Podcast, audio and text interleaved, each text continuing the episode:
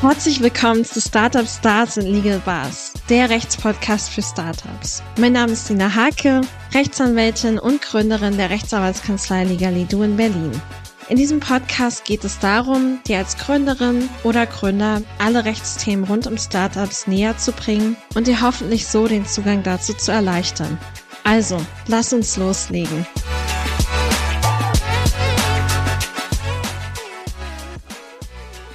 Lass mich dir eine Frage stellen. Du arbeitest an einer Software, hast vielleicht sogar Softwareingenieure, die an deiner Software arbeiten oder stellst Softwarelizenzen oder gar ein Software as a Service bereits zur Verfügung, dann würde dich das heutige Thema interessieren.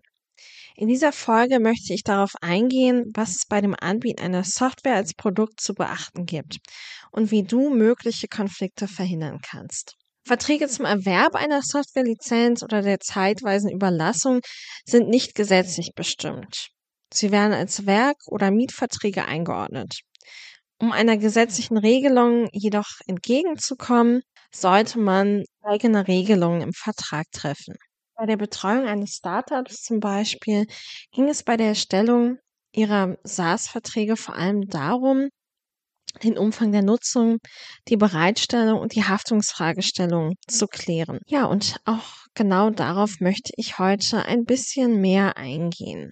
Der Umgang mit dem Produkt Software muss aus verschiedenen Perspektiven betrachtet werden. Das kann einmal aus der Perspektive gegenüber den Mitarbeitern, den Ingenieuren oder auch den Kunden sein. Heute möchte ich mich vorrangig mit der Perspektive des Kunden beschäftigen. Wenn du deine Software zur Verfügung stellst, ist es besonders wichtig, Regelungen über die Nutzung der Software im Voraus zu treffen und mögliche Haftung einzugrenzen. Dauerhafte zur Verfügungstellung der Software erfolgt bestens durch einen Software-Lizenzvertrag, während die Überlassung von deinem eigenen Server besser in einem Software-as-a-Service-Vertrag vereinbart wird. Das Urheberrecht an der Software entsteht dabei Kraft Gesetzes, nämlich mit der Schaffung, also Erstellung des Werkes der Software, nämlich genauer gesagt mit der Programmierung der Software. Ganz ohne Eintragung, ohne Registrierung, ohne sonstige Formalitäten. Der Softwareentwickler hat zudem auch das Recht, als Urheber genannt zu werden. Und dabei ist es eben ganz, ganz wichtig, bei der Überlassung der Software dies mit zu berücksichtigen, beziehungsweise bei dem Erwerb der Lizenz. Ich habe heute mal fünf wichtige Punkte mitgebracht, die bei der Überlassung der Software oder dem Erwerb der Lizenz im Vertrag nicht fehlen sollen. Erstens ist es sehr, sehr wichtig, das Recht an der Art und dem Umfang der Nutzung der Software deutlich zu regeln. Das betrifft auch die Zugriffsberechtigung auf die Software. Ganz wichtig ist es klarzustellen, wer hat das Vervielfältigungsrecht. Grundsätzlich ist das natürlich davon abhängig, ob die Software auf dem Server verbleibt, des zur Verfügung stellenden, oder ob es dauerhaft lizenziert übertragen wird. Achte, dass der Erwerb einer Software von einem Dritten dem Recht der Verträge über den Kauf von digitalen Produkten unterliegt. Das ist nochmal ein speziellerer Bereich. Im Großen und Ganzen sollten die Hauptleistungspflichten beider Parteien sehr präzise im Vertrag geregelt werden. Am besten sollte auch noch über einen separaten Service Level Agreement nachgedacht werden. Was ist damit gemeint? Mit diesem Service Level Agreement stellt man sicher, dass die konkreten Anforderungen, die man an die Software stellt, insbesondere was die Verfügbarkeit angeht, was die Schnelligkeit der Behebung eines Fehlers betrifft. All solche Punkte müssen an der Stelle geregelt werden. Also es werden detailliert die technischen Anforderungen an die IT-Dienstleistungen bzw. die Software festgelegt. Es geht also da auch um Verfügbarkeitszeiträume die für beide Parteien so möglichst transparent den Umfang der zu erbringenden Leistungen wiedergibt oder widerspiegelt. Das ist also der allererste Punkt, Art und Umfang der Nutzung der Software. Der zweite wichtige Punkt, den ich heute mitgebracht habe, ist die Beschränkung der sonst gesetzlich vorgesehenen Haftung und Gewährleistung im Falle technischer Störungen. Auch das ist ein sehr, sehr wichtiger Punkt, dies konkret vertraglich zu vereinbaren. Warum ist das so wichtig?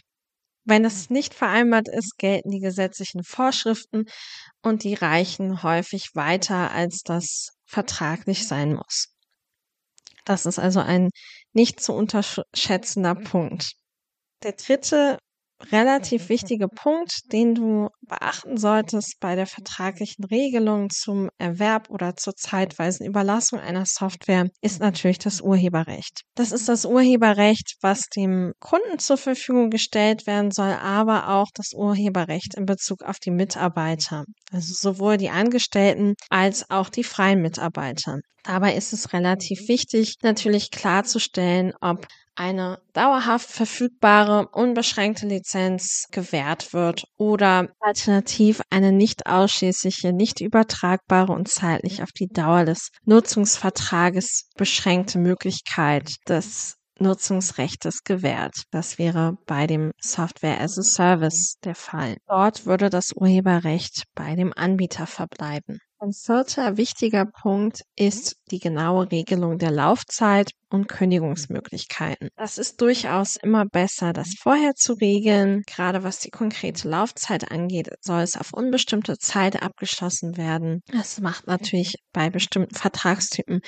wie einem Abosystem oder einer dauerhaften zur Verfügungstellung absolut Sinn, kann aber auch mal eine vorübergehende Laufzeit der bessere Weg sein. Bei den Kündigungsmöglichkeiten muss man auch darauf achten, was für die beiden Vertragstypen vertretbar ist. Grundsätzlich solltest du auch über die Rückgabe und Löschung von Daten nachdenken und da natürlich dich an die gesetzlichen Regelungen halten. Dazu natürlich im Einzelnen mehr, wenn wir mal darüber sprechen. Aber vom Grundsatz her also der vierte wichtige Punkt, die Laufzeit und die Kündigungsmöglichkeit. Der fünfte auch nicht zu unterschätzende Punkt ist der Datenschutz. Hört man ja sehr häufig, ist natürlich auch für eine Regelung über die Software nicht zu unterschätzen, denn in der Regel werden dort Daten verarbeitet und weitergegeben. Es liegt also in der Natur der Sache, dass bei der Nutzung der Software Daten verarbeitet, übertragen werden, weitergegeben werden und es da natürlich durchaus Sinn macht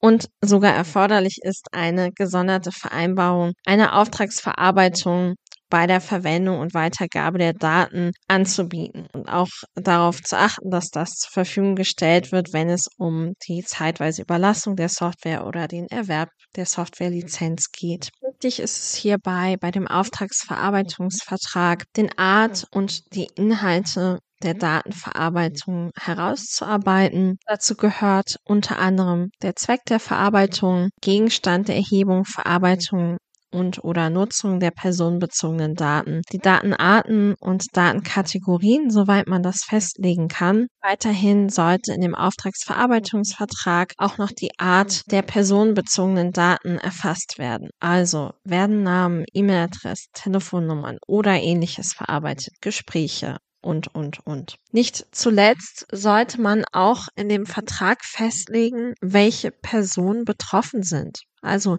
sind das Mitarbeiter, Beschäftigte, sind das Behörden, sind das private Kunden, Interessierte und so weiter. Auch sollte der Vertrag Auskunft darüber geben, ob und inwiefern Unterauftragsverarbeiter eingesetzt werden. Auch die Weitergabe von Daten sollte mit vermerkt werden und erkennbar sein. Zuletzt sollte der Auftragsverarbeitungsvertrag Regelungen zu den technischen und organisatorischen Sicherheitsmaßnahmen enthalten, die der Auftragsverarbeiter umsetzen muss wenn es um die Nutzung bzw. zur Verfügungstellung der Software geht. Das kann gehen von einem SSH-Schlüssel zu dem Server bis hin zu einer Zwei-Faktor-Authentifizierung und ähnliches. Also was kommt in Betracht? Wichtig ist es, dass es regelmäßige Überprüfung, Bewertung und Evaluierung dieser technischen und organisatorischen Maßnahmen gibt. Und ich vergleiche das immer ganz gerne mit den Sicherheitsmaßnahmen, die man auch an einem Haus anbringt. Das kann der Zaun sein, das kann die Sicherheitsalarmanlage sein, die Bewegungsmelder, die praktisch vor den Einbrechern schützen. Die sollen davor schützen, dass Eigentum entwendet wird und so in etwa kann man sich das hier auch in Bezug auf die Daten vorstellen. Man möchte sicher gehen, dass die Daten sicher vor Zugriffen von Dritten und Unbefugten ist. Und genau darum geht es hier, das vertraglich auch zu regeln und festzuhalten. Zusammenfassend ist die Software als Produkt deine Idee, die dem Schutz des Urheberrechts unterliegt und die du auch schützen solltest. Es ist daher wichtig, den Umfang der Leistung, die Nutzungsrechte, die Haftung, die Laufzeit und natürlich den Datenschutz gegenüber Kunden genau zu definieren und in einem Vertrag zu regeln. Ja, und wenn du an der Stelle stehst, deine Software als einen Service oder im Wege der Lizenz gegenüber Kunden anzubieten, dann wende dich gerne an mich und wir können in einem ersten Beratungsgespräch besprechen, wie ich dir im Einzelnen weiterhelfen kann. Den Link zur Buchung des ersten Beratungsgespräches gibt es wie immer in den Show Notes und mit dem Link kannst du auf meiner Website einen Termin im Calendly-Kalender buchen und wir hören und sehen uns dann in dem ersten Beratungsgespräch. Bis dahin, alles Gute.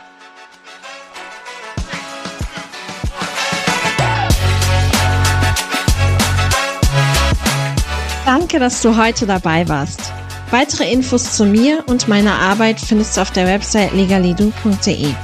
Wenn du selbst Gründerin oder Gründer bist und gerade mit diesem Problem zu kämpfen hast, dann buch dir doch gerne einen Termin für ein erstes kostenloses Beratungsgespräch auf meiner Website, um zu erfahren, wie ich dir im Einzelnen weiterhelfen kann. Ich freue mich, wenn du auch in der nächsten Folge mit dabei bist. Bis dahin, denk immer dran, dream big, style smart and stay legal. Bis dahin, alles Gute.